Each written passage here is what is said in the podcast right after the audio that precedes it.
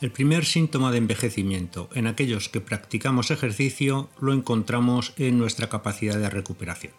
Comienza a percibirse a partir de los 50 años más o menos para hacerse más evidente cercano ya a los 60.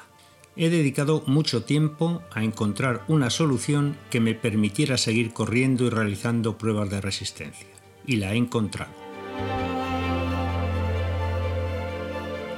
Lo primero que hice fue sincronizar mi mente con mi cuerpo, es decir, mis expectativas y mis anhelos deportivos debían adaptarse a lo que mi cuerpo, que ya comienza a ser mayor, era capaz de rendir. Algo que parece obvio, ¿verdad? Pues a muchas personas no les resulta nada fácil. La imagen que tenemos de nosotros mismos envejece a un ritmo distinto al que envejece nuestro cuerpo. Eso es bueno y es muy interesante, pero hay que ser consciente de nuestra edad biológica. También descubrí que podía rendir lo mismo si reducía las largas sesiones de entrenamiento de carrera y las iba alternando con trabajos de alta intensidad. Pasé de correr seis días en semana a correr tres o cuatro a lo sumo y a realizar otros tres días de entrenamiento de fuerza de alta intensidad. Dedicando menos tiempo obtenía mejores resultados y además no sobrecargaba tanto mi organismo. Otra necesidad que detecté era que debía de bajar de peso.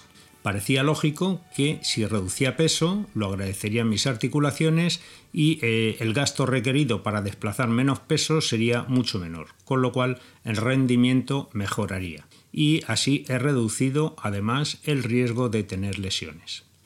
Para bajar de peso no basta solo con hacer mucho ejercicio, hay que recurrir a la alimentación y eh, sus efectos en el organismo. Procuré leer e interesarme por todas las teorías y estudios que había al respecto, eh, intenté hacerlo sin prejuicios e intenté aplicar el sentido común a todo lo que leía huí de modas pasajeras que lo único que traían o lo único que buscaban o perseguían era eh, cuestiones estéticas. Y me centré mucho en los científicos y en los estudios serios que había sobre el tema. Y de eso es de lo que os voy a hablar hoy.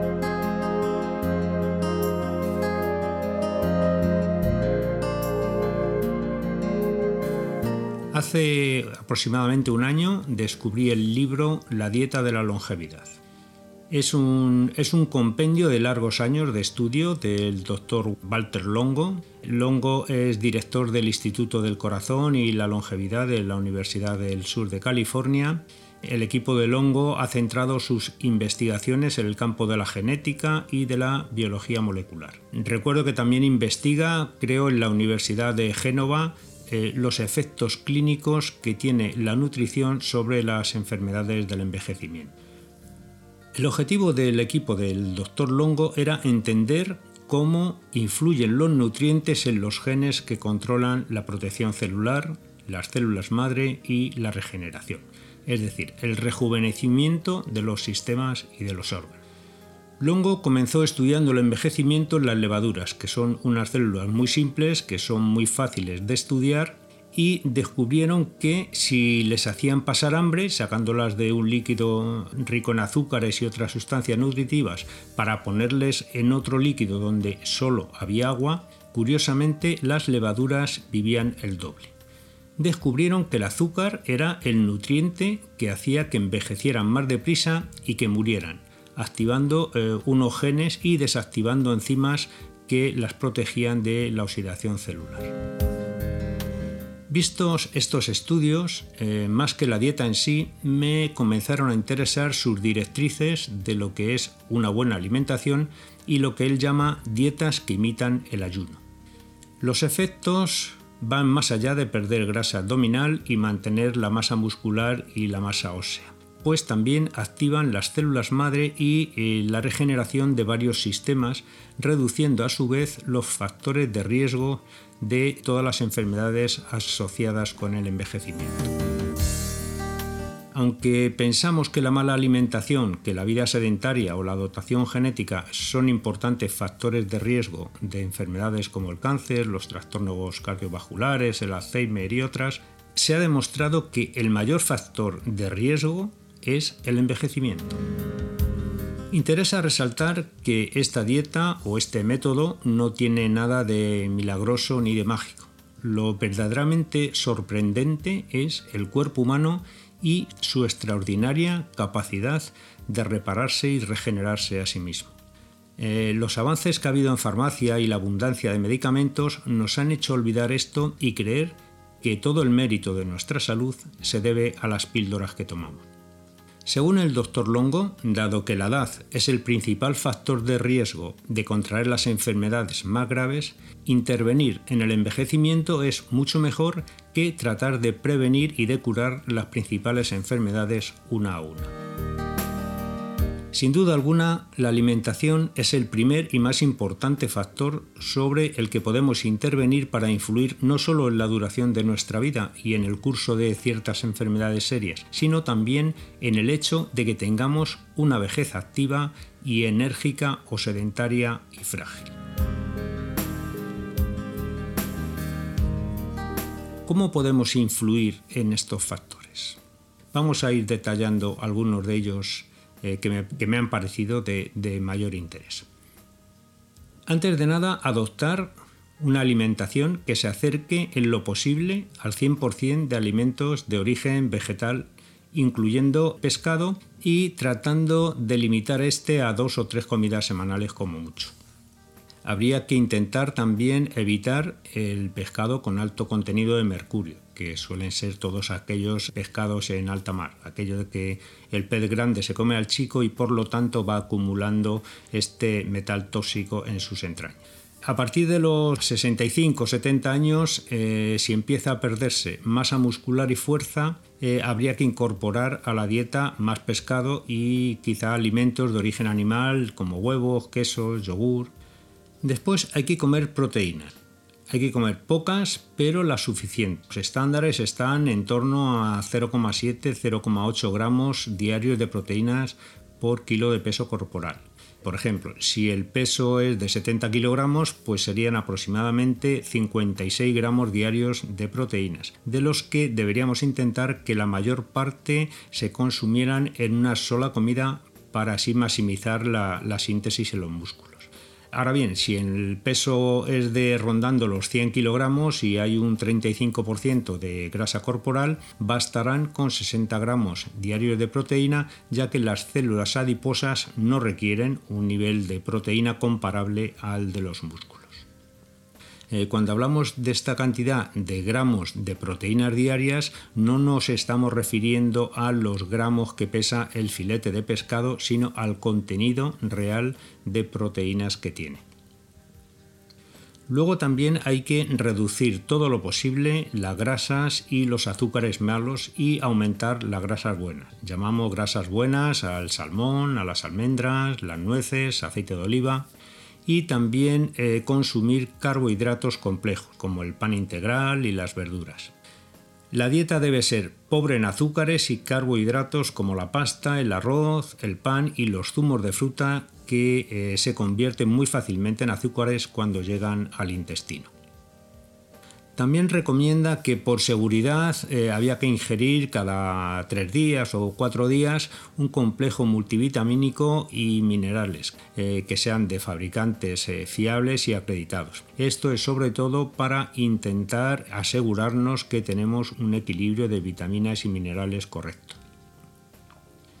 Hay que comer escogiendo los ingredientes adecuados de entre los que comían nuestros antepasados. Lo mejor es obtener los alimentos que solía haber en la mesa de nuestros padres, de nuestros abuelos y bisabuelos. Es decir, el cuerpo humano es el resultado de millones de años de evolución, pero en los últimos mil años han contribuido a seleccionar los individuos más aptos para un ambiente determinado.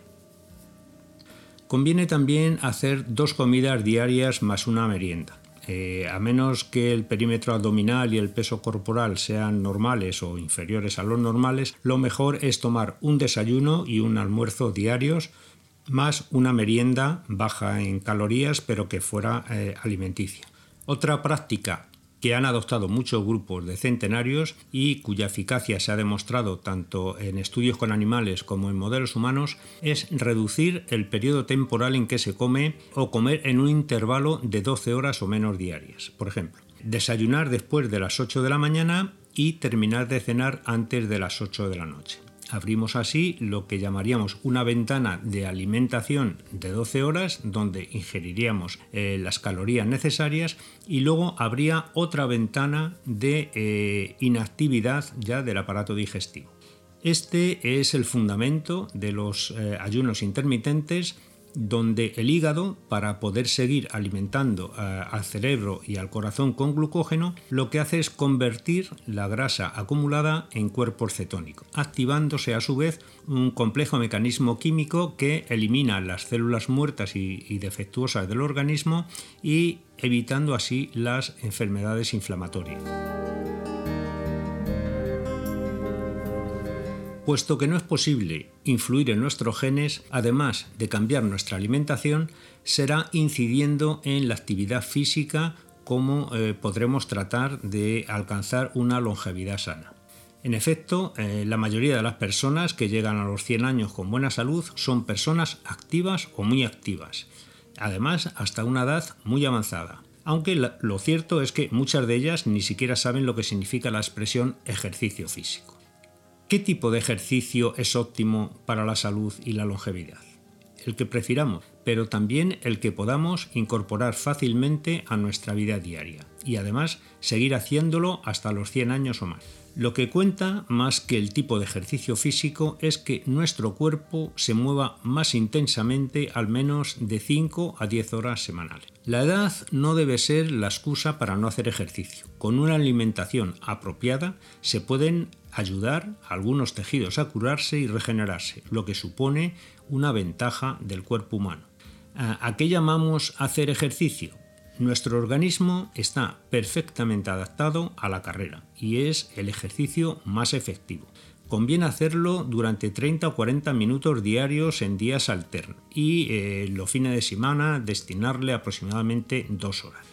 Se puede optar por hacer bicicleta, aunque conviene hacer algunas aclaraciones. Cuando hablamos de hacer bicicleta no basta con pedalear sin más. La mejor manera de hacerlo es tener también una bicicleta estática en casa para cuando no podamos salir a la calle, pero hay que ejercitarse escogiendo una resistencia lo suficientemente alta para que el pedaleo sea trabajoso. Eh, al cabo de 10 minutos deberíamos estar ya rompiendo a sudar. Si usamos la bici al aire libre, tratar de subir cuestas con una duración de al menos 10 o 15 minutos y practicar esta actividad durante no menos de 40 minutos en días alternos y durante dos días los fines de semana. Tened en cuenta que el, esfuerzo que se realiza al ir en bicicleta es mucho menor que el ir corriendo. Eh, nosotros cuando estamos corriendo, mientras estamos dando zancadas, estamos realizando un trabajo. En bicicleta hay muchos, entre comillas, tiempos muertos donde nos vamos dejando llevar, donde se deja de dar pedales, donde hay cuestas abajo.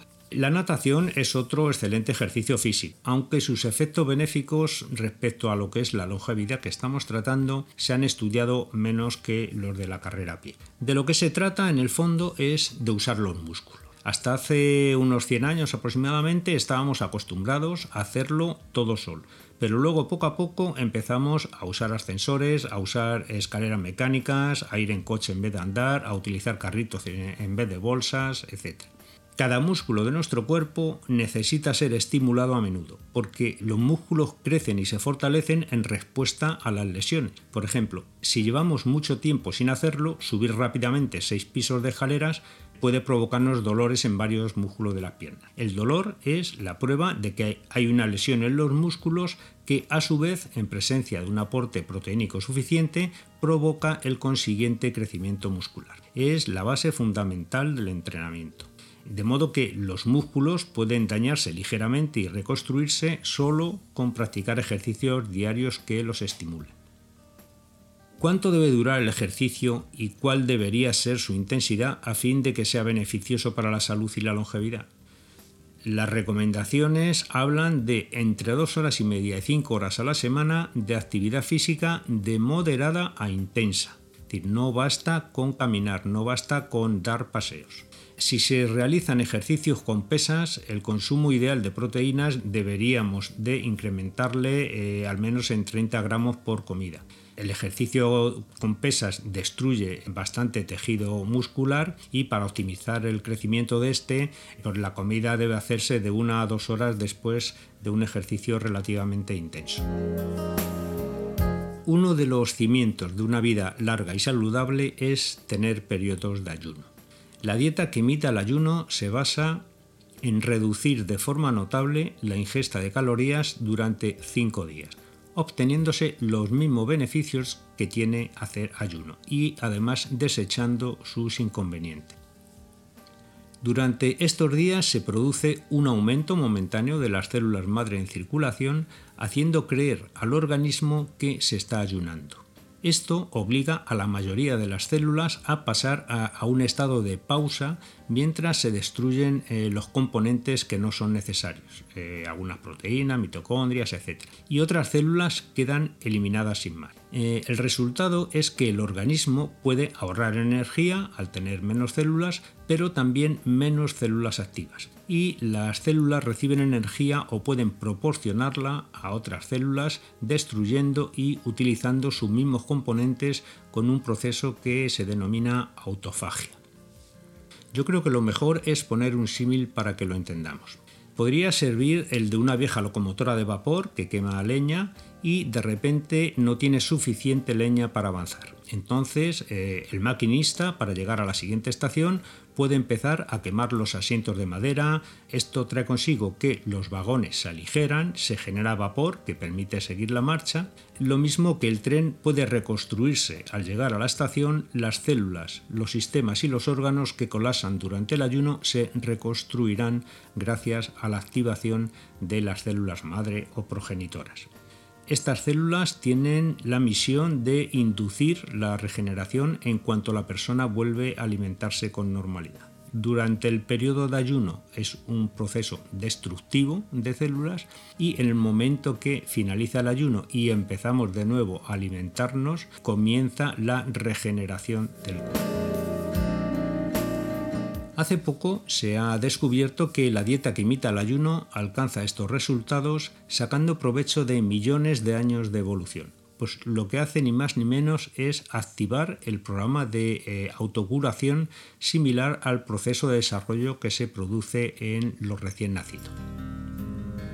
La dieta que imita el ayuno se desaconseja a personas con más de 70 años. Solo la pueden seguir si están sanas, si tienen sobrepeso o están obesas, pero en todo caso se necesita el seguimiento de un geriatra o de un médico especialista. El resto de las personas, ¿cuándo pueden hacer eh, la dieta que imita el ayuno?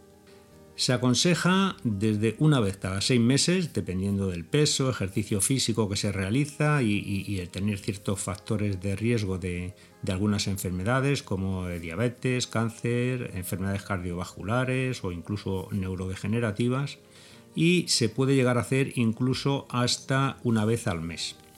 Os recomiendo ver el vídeo donde os doy indicaciones ya más pormenorizadas, tanto de la frecuencia como del detalle de la dieta en sí, ya que se volvería aquí un poco aburrido ir diciendo uno a uno la dieta de cada uno de los días y sus condicionantes. En la descripción eh, del, podcast os dejaré eh, el enlace a, a mi canal de YouTube, al vídeo concreto donde eh, hablo de este tema. Solo recordaros que la acción milagrosa de esta terapia se basa en la producción por parte del organismo de células madre que se vierten al torrente sanguíneo. Las células madre tienen la capacidad de dividirse y diferenciarse en diversos tipos de células especializadas, además de autorrenovarse a sí mismas para producir más células madre. Cuando somos pequeños, cuando somos bebés, las células madres tienen la misión de hacernos crecer, de ir creciendo, ir adoptando cada uno de los tipos de células de cualquier tejido y de cualquier órgano del cuerpo. Cuando llegamos a ser personas adultas, eh, la misión de estas células madre es actuar en la regeneración y en la reparación de los tejidos del organismo con lo cual estos periodos de ayuno intermitente lo que va a favorecer es que el cuerpo se vaya renovando y se vaya regenerando, manteniéndonos, entre comillas es cierto, lo más jóvenes posibles.